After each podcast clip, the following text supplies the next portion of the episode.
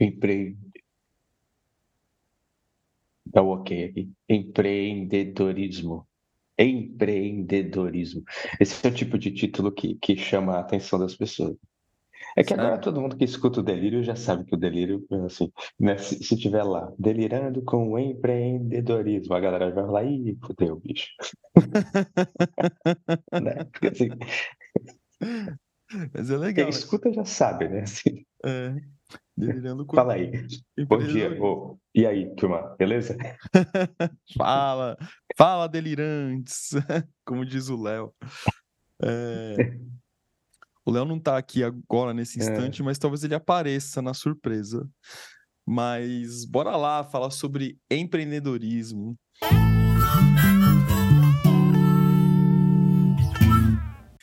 É, sabe que.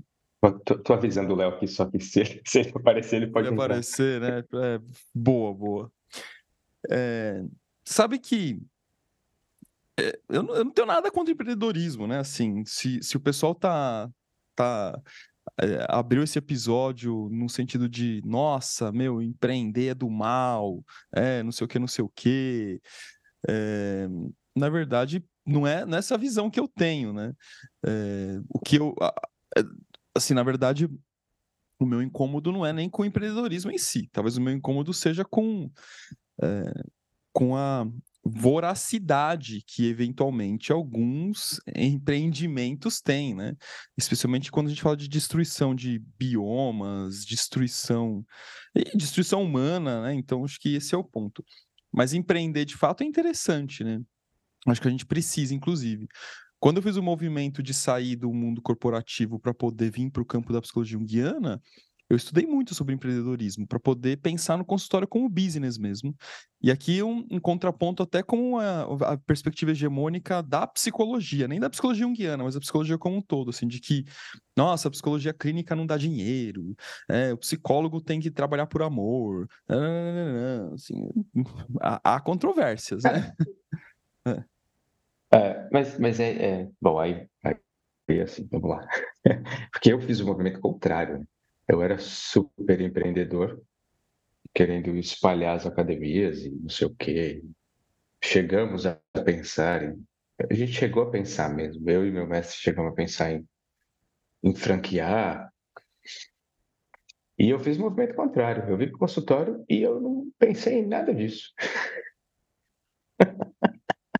Eu, foi, foi, é, é antidrômico mesmo, assim, depois da crise da persona, né, que acho que eu já contei aqui, é, da, da, crise da persona é como eu chamo, né, é meio conceitual demais, mas enfim.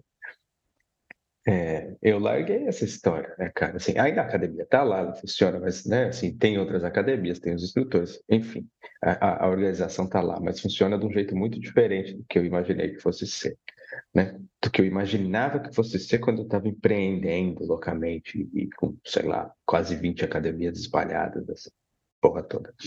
É... E aí eu fiz o contrário, eu larguei tudo, eu vim para o consultório sem pensar em nada disso. Né, assim, é, só, é legal fazer esse contraponto, né? Porque legal, cara, é, muito legal. É porque, né? Porque assim é isso, né? Assim, como é que vai funcionar? Porque, porque senão a gente cai no conceito, conceitualismo, né? Tipo, tipo, essa palavra é endemonizada ou essa palavra é santificada, né? Assim, demonizada ou santificada, é isso. É, e aí não, não, é isso, né? Não resolve nada, né? é, é que talvez, cara, é, qual, qual que era o meu momento, né? Trabalhando em empresa, tinha um bom salário, tinha uma boa condição, essas coisas todas, né? E aí, é, muitas pessoas é, se assustam né, quando, quando a, é, e quando imaginam em sair da empresa, porque tem essa é, impressão de segurança que a empresa traz, afinal de contas paga o salário todo mês, afinal de contas tem um benefício, afinal de contas aquela coisa toda. Especialmente quando você está numa, numa empresa grande, numa empresa renomada, que você tem uma certa é, uma certa fantasia de poder, inclusive, né? Do, o crachá que você se identifica ali tem um peso, né? Então, se você trabalha na, numa empresa é, pequena, é, ou se você trabalha numa empresa multinacional com marca conhecida no mundo inteiro, tem um, um peso, assim, para a persona do profissional, né? E aí você fala, meu, eu vou abandonar tudo isso para poder virar analista junguiano, né? E, e aí, né? Especialmente quando eu, quando eu é, é, ouvia essas impressões, não que eu ficasse presa a elas, né? Mas quando eu, eu via essas impressões de que, putz, meu, você vai pra clínica, ó, meu, desencana, porque a coisa não rola, porque não sei o que lá. Então, assim, por um certo medo mesmo de fazer esse movimento, eu falei, cara, eu preciso de alguma forma me resguardar, preciso é, garantir de, dentro do, dos limites que eu consiga fazer isso, claro, né? Uh, um movimento de que esse consultório seja rentável de forma que eu consiga sair do, do meu trabalho e, e, e, manter a coisa. E claro, é, muita coisa acontece porque tem que acontecer, ponto, independentemente de empreender ou não. Mas tem muita outra coisa, muitas outras coisas que tem que ter um dedo pensado mesmo, um dedo estratégico, né? Desde escolher fazer a formação no IGEP, né? Eu poderia fazer em qualquer outra instituição, mas escolhi no IGEP. É, é, enfim, porque achei que faria mais sentido do ponto de vista de carreira. E até agora eu tô, tô super convicto de que fiz muito certo. E, e assim, pensar no consultório, como divulgar, como criar uma marca, como não sei o quê, e a coisa vai. Agora, até não tem problema, né? Eu acho que, que, que isso é importante. O problema é quando o sujeito fica totalmente identificado com a persona do empreendedor e aí ele não consegue, de forma alguma, fazer um movimento é, de pensar além disso, né? Então, se, como se o empreendedorismo fosse capaz de resolver todos os problemas da galáxia. Aí tem muita gente assim, não, empreender salva o mundo, né? Então, aí acho que é um, um certo exagero, né? Fala, fala Léo. Olha, olha quem chegou aqui. Bom dia. Agora tá assim, né? A gente já, a gente já fudeu, né? Assim, qualquer coisa, né? Os caras entram no meio, chega atrasado, não vem. Vocês estão há quanto tempo já aqui? Nada, a gente começou faz, uns oito minutos. Tá aqui faz tempo, mas começamos a falar mesmo faz, sei lá, isso aí. Acho que eu... Pouco, ah, acho. Então... Quatro, cinco minutos. É. Aí a gente ah, tá, eu... falando sobre, tá falando sobre empreendedorismo, Léo. A gente deu uma como você não estava, a gente queria falar, a gente mudou. Empreender. Eu, eu é, esqueci de colocar na agenda, aí esqueci. Ah. Parece que a agenda é, é o que está gravado no meu cérebro de compromisso, sabe? Olha que mas, doideira. É, mas isso é, cara, é a agenda é a, é a cabeça do analista. O analista funciona segundo uma, uma lógica de agenda. É, então, eu, eu tô mudando isso aí, viu? Ah, mas aí você vai atender mas, mas, qualquer mas depois... horário. Ah. Não, mas eu não quero funcionar baseado nisso. É coisa é diferente. diferente, é diferente. Bom, mas enfim, depois a gente pode gravar outro dia sobre isso aí. É, delirando é... sobre a agenda do analista. Ah, fala. É, é, não, mas eu, eu, não sei se a gente está longe do tema original, não, mas não sei se a gente mistura também. Mas enfim, é, eu acho que um outro problema aí nessa história do empreendedorismo é que isso como tudo que a gente vive na contemporaneidade, é massificado, né, cara? E aí você tem é, uma galera é, que fica presa numa persona de empreendedor que nem existe ainda. Né, assim, é, uma, é uma busca pelo empreendedorismo, como se, como se o empreendedorismo fosse salvar todo mundo. Tipo, todo mundo tem que empreender. É, é claro que eu estou falando todo mundo de maneira exagerada, né? Assim, obviamente. É, mas é isso. Aí você fica um monte de gente querendo, buscando, tentando. Mas, cara, empreender no Brasil é um inferno. Tipo, eu, eu, também não sou desses que fica falando mal do país e acho que os outros países são uma maravilha, não é isso. Assim, mas a gente sabe, eu sei, né, assim, o quanto a gente enfrenta burocracia, o quanto a gente tem problema com, com, com imposto, quanto você tem que ralar para poder pagar o aluguel de cada mês, quando você está né, começando. É, e, e, e, aí você tem um monte de gente buscando, mas que não consegue ir para frente, não consegue ir para frente, não consegue ir para frente, não consegue desenvolver e fica lá né, paralisado tentando, buscando esse tal desse empreendedorismo. Esse não vai para porra de lugar nenhum, né? O cara fica lá aprisionado com todo mundo, é uma merda, né? Fora isso, tem a, tem a ideia, e, e eu acho que está né, conectado, esse tal do, do, do, do, do empreendedorismo está conectado com a uberização, sabe?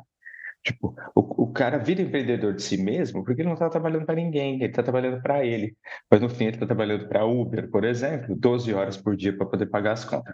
Tipo, cara, é foda. O, o, o sistema é, é filho da puta, né, cara? Assim, enfim. e é muito louco, porque o que você está falando, Zé, é, essa coisa de vai e volta, vai e volta, vai e volta aqui do Brasil, ele, com, o indivíduo compensa com aquelas frases, né? Foguete não tem ré. Porque a gente esquece que quando foguete, se foguete não tem ré, quando dá pane, explode. A mesma é. coisa. Agora tem uma nova, né? Submarino não tem ré, galera. Só que dá, quando dá pane, você fica vendo o Titanic. Não é não? E... Você queria ver o Titanic? Fica aí, então, vendo porra do Titanic. Fica com ele. Mas assim, e, e, parece que é realmente isso, né? Tem uma unilateralização, assim, né? Do, é, do ter que ganhar dinheiro, ter que ganhar dinheiro, ter que fazer sucesso, tem que fazer sucesso. É uma parada muito louca mesmo, assim, sabe? Pelo menos é, eu nunca empreendi desse jeito. Talvez. É, não, acho que não. Mas é, clientes que empreendem desse jeito, meu, eles são, eles têm que trabalhar Bastante, cara. 12 horas é pouco ainda pro, pra ideia do. pra ideia mesmo deles, assim, sabe? Como se fosse um foguete mesmo. Só que aí acaba esquecendo dos outros aspectos, né, da, da vida, tipo família, espiritualidade, sociedade, né, o próprio corpo. É, Cara, eu lembro, eu lembro, né, eu acho, Léo me ajuda, eu não sei se o Rafa leu, mas Léo me ajuda, no finalzinho do, do, da Era da Empatia, será que é nesse livro que o Franz de Waal fala da diferença entre, entre os Estados Unidos e a Europa? Você lembra disso, não? Eu tô confundindo. Eu li mas esse tem, livro, tem a sensação. Eu não, eu não lembro disso, não. Será que, que é esse? Bom, eu vou procurar aqui, eu não sei se é esse, mas enfim, não, mas eu lembrava do cara falando assim. É, a ideia é a seguinte, que ele, ele falava, era, era um cara que com certeza era europeu, que morou nos Estados Unidos muito tempo. É... Porra, eu quero lembrar se foi ele. Mas enfim, e aí ele estava falando do... do... É, ele, ele tá falando da grande diferença de, de, como é horizontal na Europa e de como é vertical nos Estados Unidos. E ele vai apresentando é, é fazendo contrapontos é, é, interessantes, porque ele vai falando das oposições e ele vai dizendo que tem muita coisa boa na horizontalidade da Europa e tem, tem coisas que ele enxerga de, de, né, do ponto positivo dessa verticalidade, que é o pensamento americano, né? Assim, é, é claro que agora já está muito mais misturado, não lembro que época o cara escreveu isso. Eu vou procurar aqui enquanto vocês falam já já, ver se eu acho. É, mas, enfim, que, que, que, é isso, né? Assim, que de um lado você, você dá é, é, uma certa é, um certo, uma certa empolga, empolgação, e eu vou até usar até entusiasmo, um certo entusiasmo para o indivíduo para ele poder crescer, se desenvolver. Né? Só que é isso aí que o Léo falou, né? Se o cara fica completamente unilateralizado, fodeu, porque aí você tem uma, uma, é, uma tentativa de ultrapassar todo mundo, inclusive. Né? Assim, você tem que estar tá ultrapassando todo mundo para poder se destacar, para poder ser o cara fudidão lá em cima, não sei o quê. É, e do outro lado, fica tão horizontal que ninguém tem esse movimento. De novo, eu estou sendo categórico demais, não é ninguém, né? Assim, uma ou outra pessoa tem, mas aí a grande maioria da massa é, fica isso, fica massificado, então ninguém tem um movimento de destaque. E aí ele fala dessas, dessas oposições e como seria interessante você encontrar um lugar entre essas duas coisas, né, cara? Não sei quem foi, deixa eu ver aqui. Eu vou ver. E é muito louco isso, né? Porque, assim, puxando também o, um autor chamado Byung-Chul Han, hoje, essas semanas eu tô com ele, assim.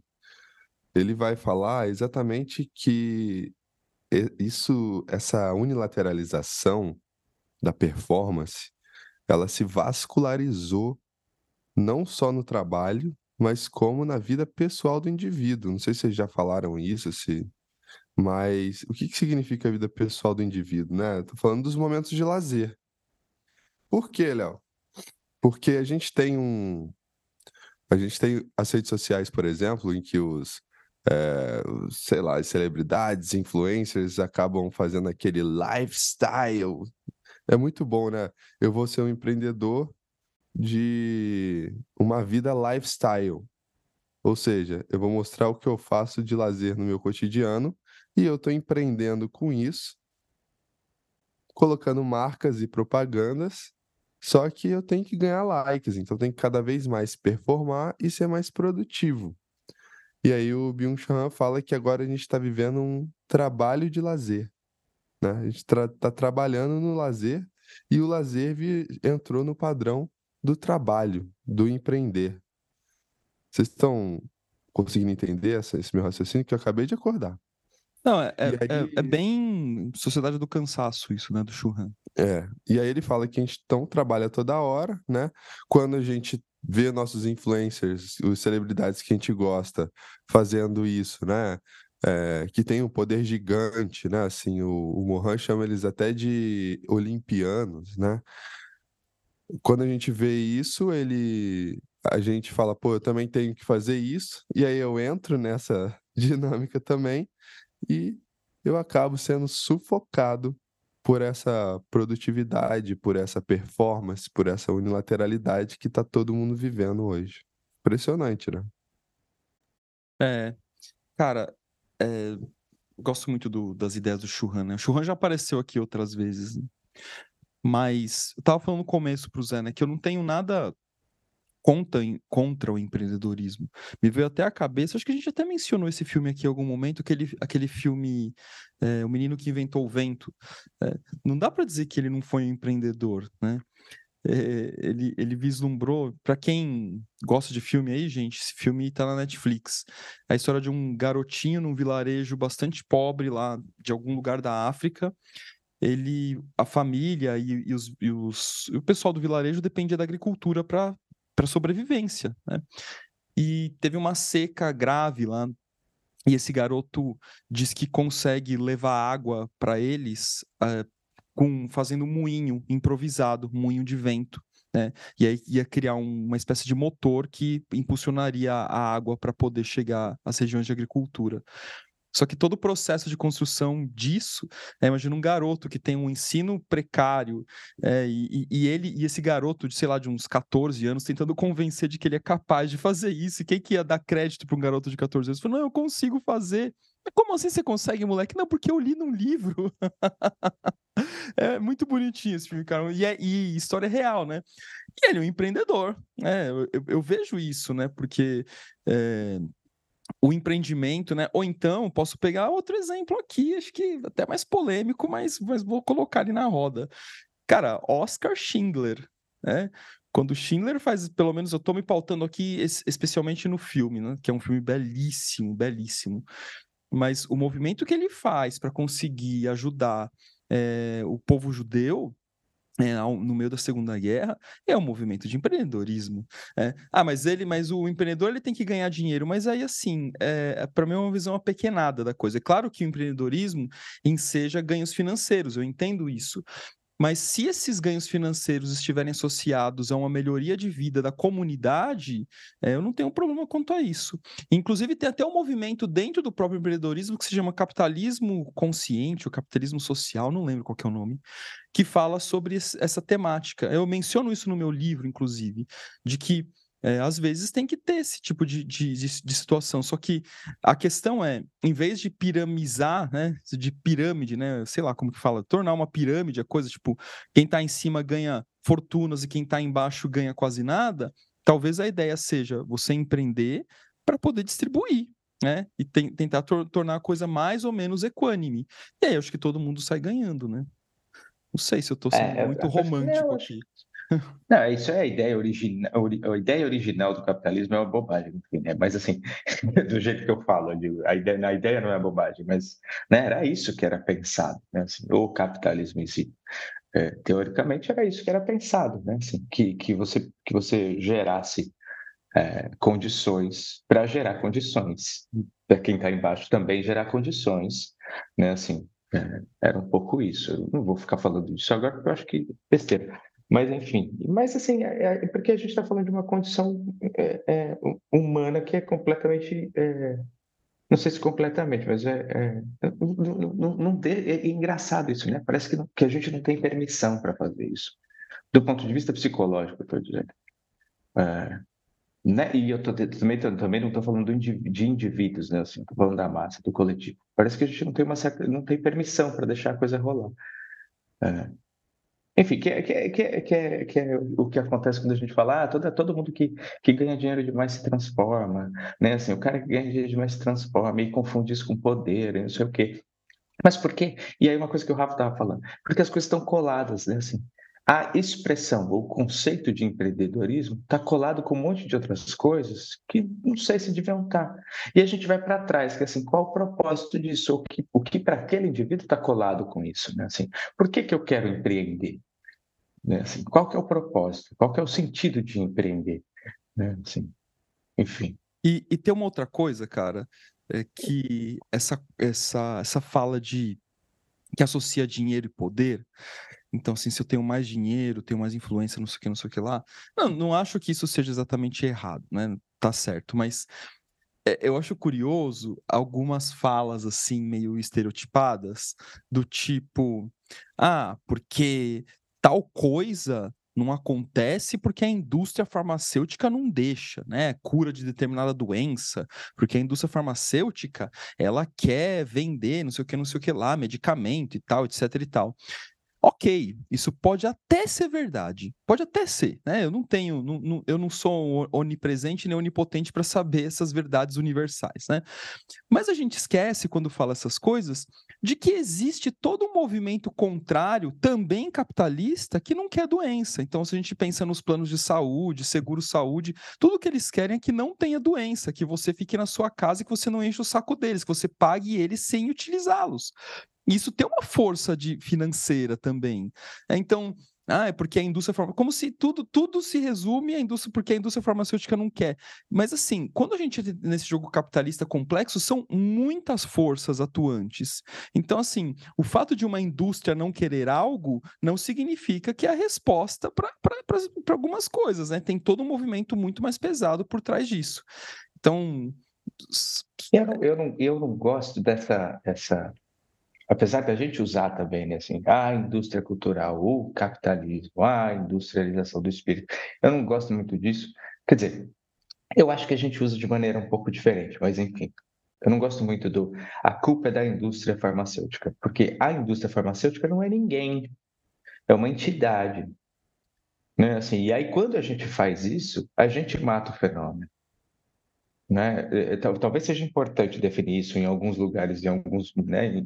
Quando você estuda isso de diferentes dimensões e não do ponto de vista psicológico, não sei. Mas do ponto de vista psicológico, a indústria vira uma entidade. Aí essa entidade está representando quem? Como é que ela existe? Assim, quais são as pessoas que estão por trás disso? Eu, eu faço parte desse processo? Senão fica justificado lá na entidade. A corporação quer que os indivíduos ajam de determinada maneira. Mas quem é a porra da corporação? É, é, é o representante divino? É um avatar? Que porra é essa? Assim? Quem reza pela entidade da indústria é. farmacêutica?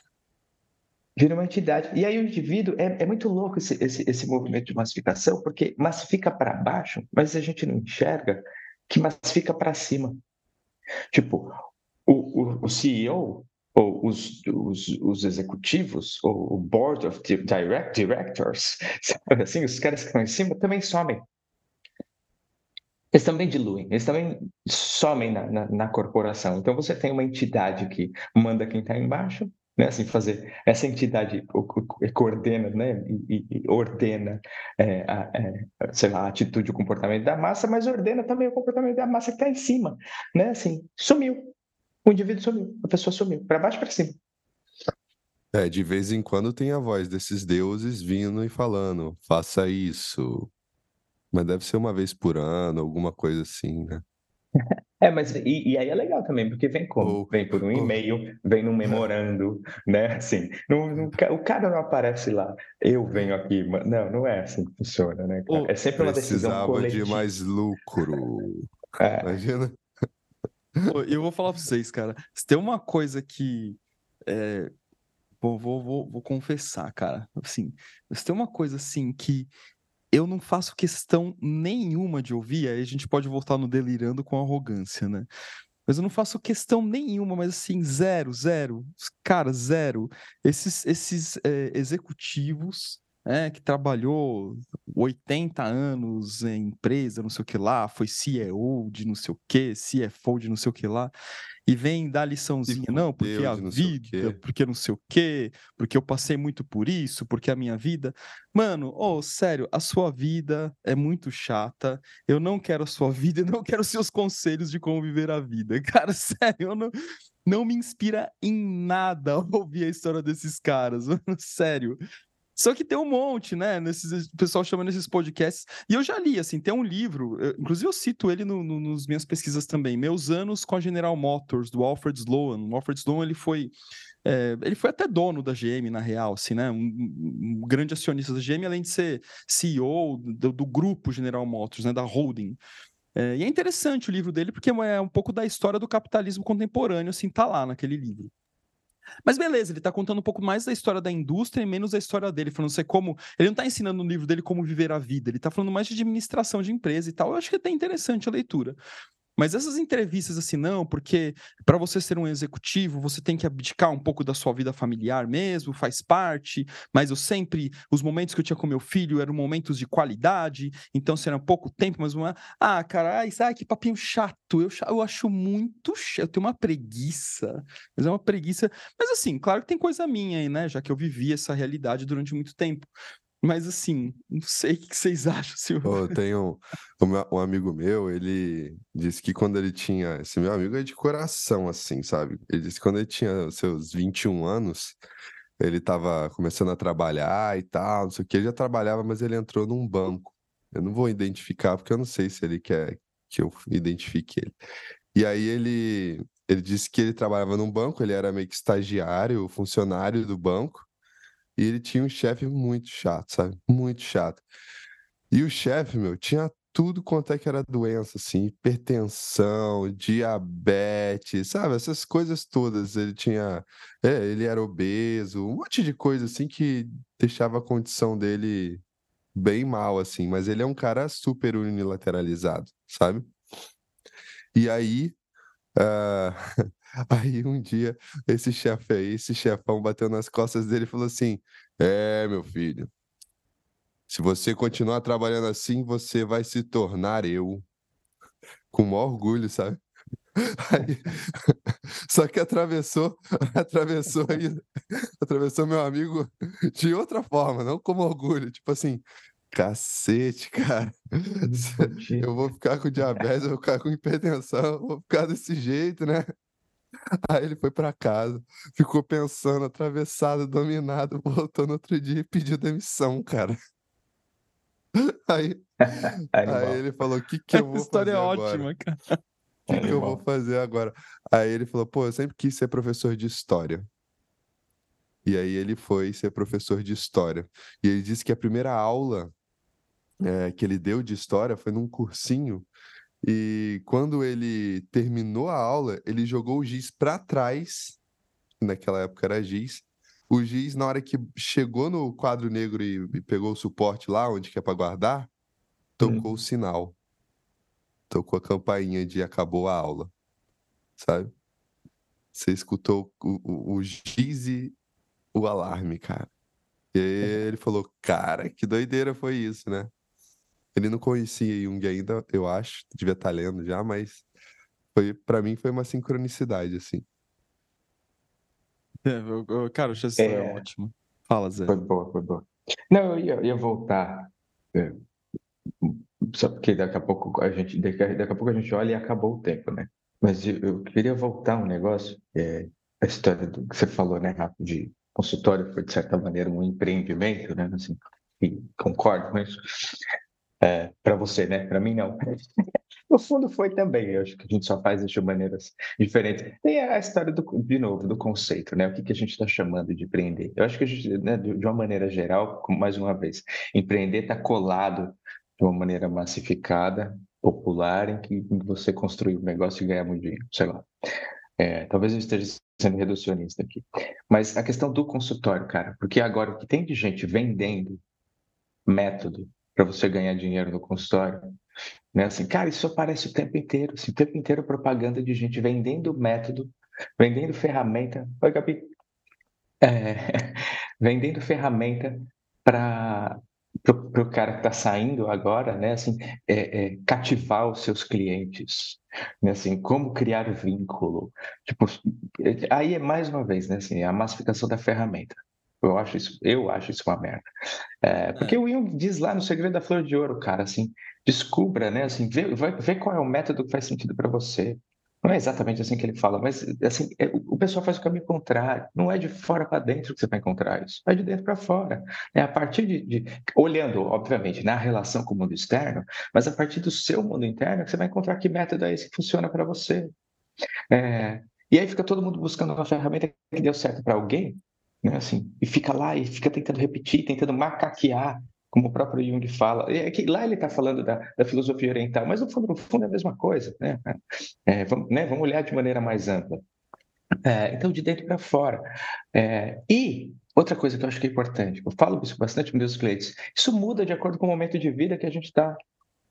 Isso é individual. Um método que funcionava para mim quando eu tinha 20 e poucos anos de idade, não é o mesmo método que funciona para mim com 44 anos de idade. São coisas diferentes, né? Assim, eu me transformei, eu sou um ser humano diferente, eu posso ficar aprisionado naquilo lá.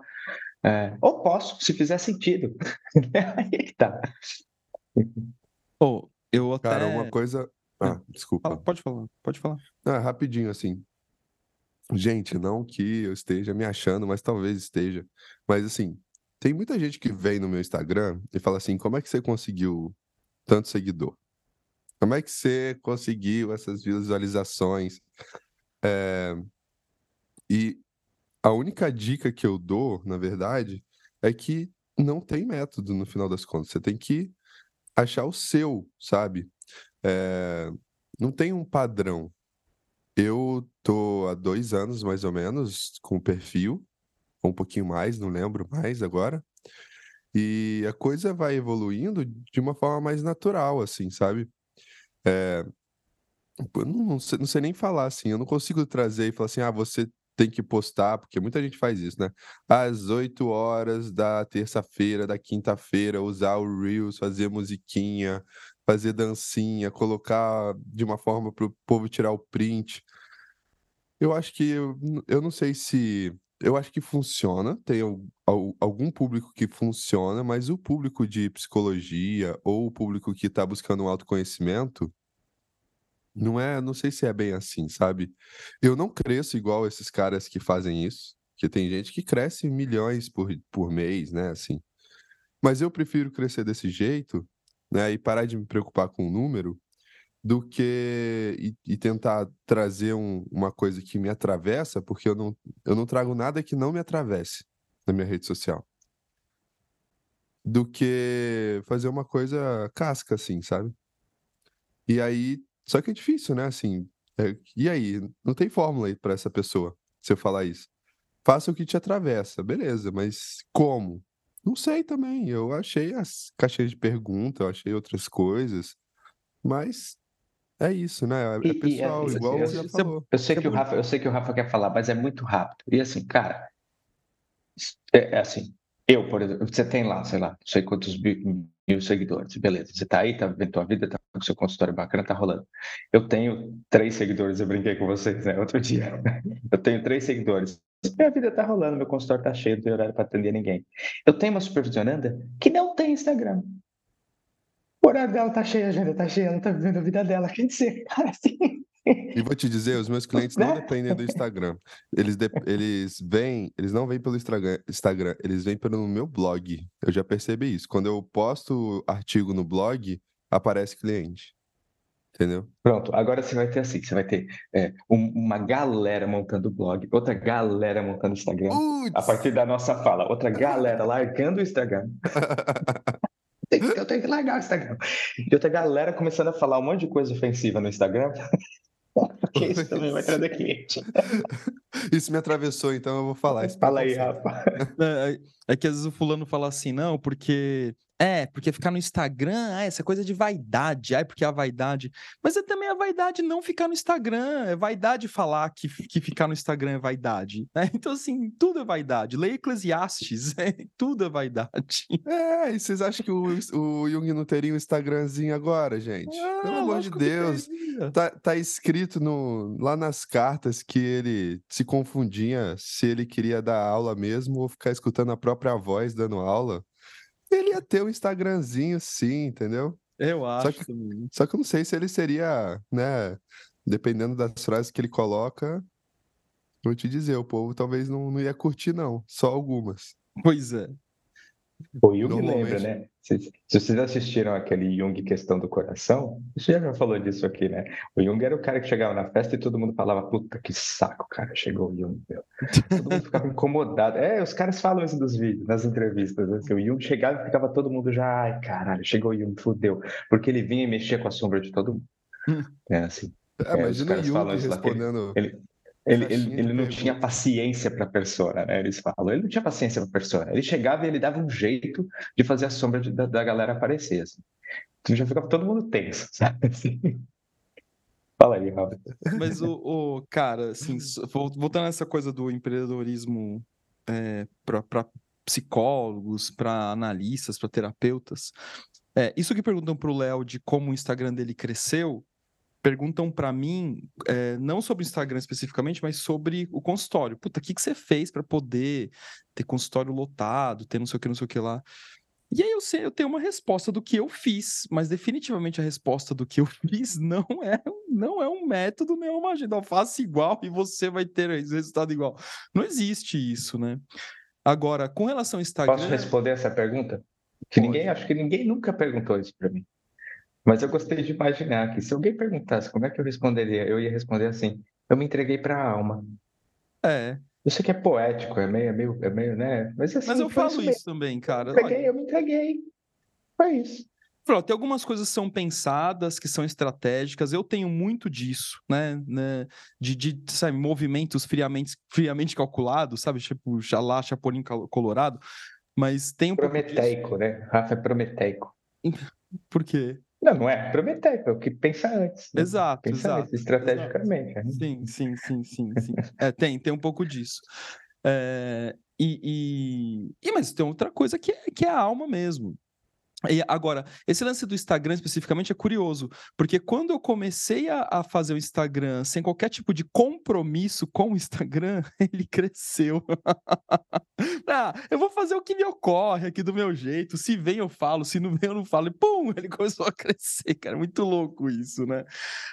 Mas esse lance do, do. Só para falar do empreendedorismo para psicólogos especificamente, eu vou até citar nomes aqui, porque na verdade eu tenho um respeito grande por eles, tá? Que é o Bruno Soalheiro e o Bruno Rodrigues. Estou citando o nome deles é, especificamente, porque eu tenho um respeito muito grande por eles. Eles foram os caras que começaram o movimento de falar sobre empreendedorismo para psicólogos, para psicólogas. E eu acho que eles começaram um movimento que, que influenciou toda uma série de, de, do pensamento, de um novo pensamento sobre a psicologia especificamente, de como se divulgar, de como propagar o seu trabalho. E eu acho que eles fizeram e fazem isso de maneira ética e inteligente, na minha opinião sobre eles, e conhecendo os dois, né? Tem um, não sou amigo íntimo deles, mas tenho algum contato com eles, né?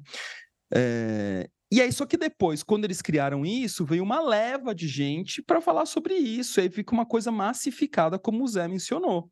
É, aí acho que a coisa começa a se perder e tal. É, então, agora, não dá para dizer que esse movimento que eles iniciaram é, não teve valor, porque hoje em dia, muita gente tem uma visão bastante diferente sobre a análise, sobre a terapia, por conta de uma melhor divulgação dos psicólogos. Estou elogiando os psicólogos, psicólogas, terapeutas que se divulgam, porque assim, estão se mostrando mais, estão indo para rede social, estão dando informação, e a galera está transformando assim a terapia. Tudo bem, a gente pode também refletir sobre isso, aprofundar e ver, e ver o que tem por trás disso, mas de certa forma, a parte positiva que eu vejo é o pessoal transformando a, a terapia, a análise, num movimento de saúde, num movimento de autoconhecimento saudável. Assim, em vez de pensar, ah, vou na análise porque eu tô doente, porque eu sou um, um louco, entre aspas, porque, enfim. É, não, eu vou na análise porque faz parte do meu calendário, do meu cardápio de saúde, assim como eu vou ao nutricionista, assim como eu faço um check-up anual, alguma coisa desse jeito, né? É bom pro, Nossa, pros, cara, pro, eu vejo pro... o contrário disso. Oi? Mas tá bom. É... Eu vejo. Não vai dar tempo de falar isso, mas eu vejo Como o contrário. Olha, eu vou ser sincero. Na minha ah. bolha, eu vejo pessoas promovendo o autoconhecimento. Na minha bolha. Agora, fora da ah. bolha, eu acho. Eu não sei. É eu acho que aí a gente pode, pode falar sobre o que é autoconhecimento outro dia, porque não vai dar tempo hoje. Mas eu, tô, eu acho que isso tudo que está sendo como, como, vendido como autoconhecimento é uma grande bobagem. Ah, não, não, Zé. Nem não. na, nem na, na sua bolha, na maioria, sim. Na maioria. Dentro da minha bolha, inclusive. Eu tenho que fazer essa provocação. Se o que, que você está vendendo? Você acha que. O que, que é? Que porra é essa que você está fazendo? Você está olhando para a sombra? Você não está olhando para a sombra, não é análise.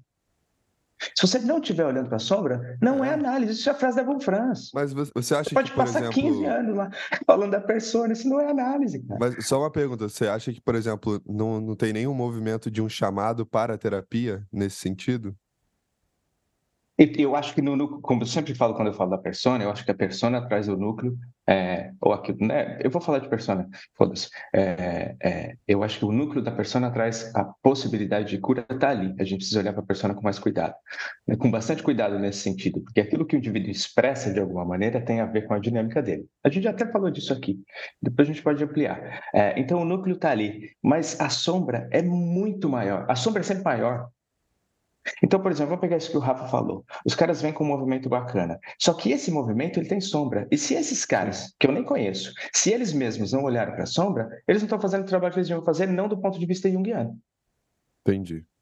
Não, mas, ô Zé, é, é, eu, eu na verdade, você disse que discorda do que eu estou falando, mas na verdade a gente concorda, porque eu tenho. Eu não, tenho... não, eu falei que eu vejo, vejo outra coisa, né? Vezes, ah, bom, enfim. Okay. É, mas vai lá, fala aí. Fala aí. É, mas o que você vê, eu também vejo. A diferença, talvez, entre a ênfase que você está colocando e a ênfase que eu estou colocando né, são ênfases distintas. Você está enfatizando, assim, eu estou lendo o que você está falando, né? Você está enfatizando que talvez exige, exista uma, um esquecimento de que a sombra também participa desses movimentos. E eu concordo com você de que a sombra também participa. Mas eu estou tentando olhar o lado positivo de que, assim, olha, até ontem é, entre aspas, é, terapia era demonizada, terapia de gente doente, fracassada, ninguém vai para consultório, não sei o que, não sei o que lá. E hoje a gente vê um movimento das pessoas terem é, é, baixado um pouco essa, é, esse preconceito, né? Vou usar essa palavra, esse preconceito contra o processo analítico ou terapia, né? Agora eu tô colocando terapias num grande chapéu, tá? Não tô falando só de análise junguiana, terapias. As pessoas baixou um pouco esse, esse preconceito, as pessoas estão procurando mais porque tem uma melhor divulgação. Agora, que tem sombra nisso aí, meu amigo, eu não tenho dúvida de que tem. Vocês já leram o, o, o, aquele do Hillman? Eu, eu não sei se é se eu fui muito influenciado por esse livro, mas vocês já leram 100 anos de psicoterapia, o mundo está cada vez pior? Ah, não, esse eu não. não li, não li. Eu é, tenho, mas não li. É. É, eu não foda. tenho e não li. É foda. A gente aí não vai dar tempo hoje, com as 8 horas a gente tem que atender. A gente volta nisso aí, porque eu acho que é um assunto importantíssimo da gente conversar. Mas esse livro do, do Hillman, cara, é um soco na boca do estômago. É foda. Aconselho. Você queria que as pessoas fizessem menos terapia? Essa é sua. não, eu queria que as pessoas procurassem menos uma ferramenta massificada, esquematizada, o que está acontecendo com a psicologia junguiana. Ah, a frase que eu repetia, que eu repetia, eu dizia isso, todo mundo precisa de terapia. É uma besteira. Eu falava isso quando, né, quando eu tinha acabado de me formar. Acho que todo mundo precisa de terapia. Isso é uma bobagem. Não é todo mundo que precisa de terapia. Tem gente que precisa fazer. Por isso que a gente tem, inclusive, um movimento de milhares de pessoas aí tentando virar terapeuta para fazer o quê? Cara, eu acho que é muito mais legal você, dentro do empreendedorismo, por exemplo, pegar a ideia do Jung, estudar Jung a fundo e colocar e começar a aplicar isso em outros lugares. Aplica isso na tua empresa, aplica isso no teu consultório, se você for médico, aplica isso no teu, se você for advogado, né? Assim, aplica isso que você está aprendendo e eu acho que isso, que isso, isso o IGEP tenta fazer. Se os indivíduos vão fazer ou não é outra história, né? Assim, aplica essa essa teoria aqui de uma maneira que ela não precisa todo mundo virar terapeuta. Cara. Porque é aqui que a gente vai ter uma, uma, uma nação, ou sei lá, um, mundo de pessoas se terapeutizando e aí que, que resolve essa porra. Enfim. É, mas assim, mas é, é, é, só isso, né? Eu vejo com. Se todo mundo cobrar a mesma sessão, a gente vira o comunismo. Pois é. Chegamos que lá. Merda. A la revolução! Mas eu acho que assim, é, para mim é só um movimento enantiodrômico, assim, eu vejo talvez um movimento enantiodrômico que talvez a gente precise revisitá-lo e dar um outro lugar para ele. Mas assim, Isso, acho um bom, bom tema para um bom tema para a gente ampliar num outro episódio, né? acho que vai ser legal. Também acho. Legal. Cara, Fechou então. Eu queria falar mais, mas a gente precisa ir. É, desculpe pelo atraso. Um grande beijo para vocês. Valeu, gente. Valeu, gente. Valeu. Boa semana.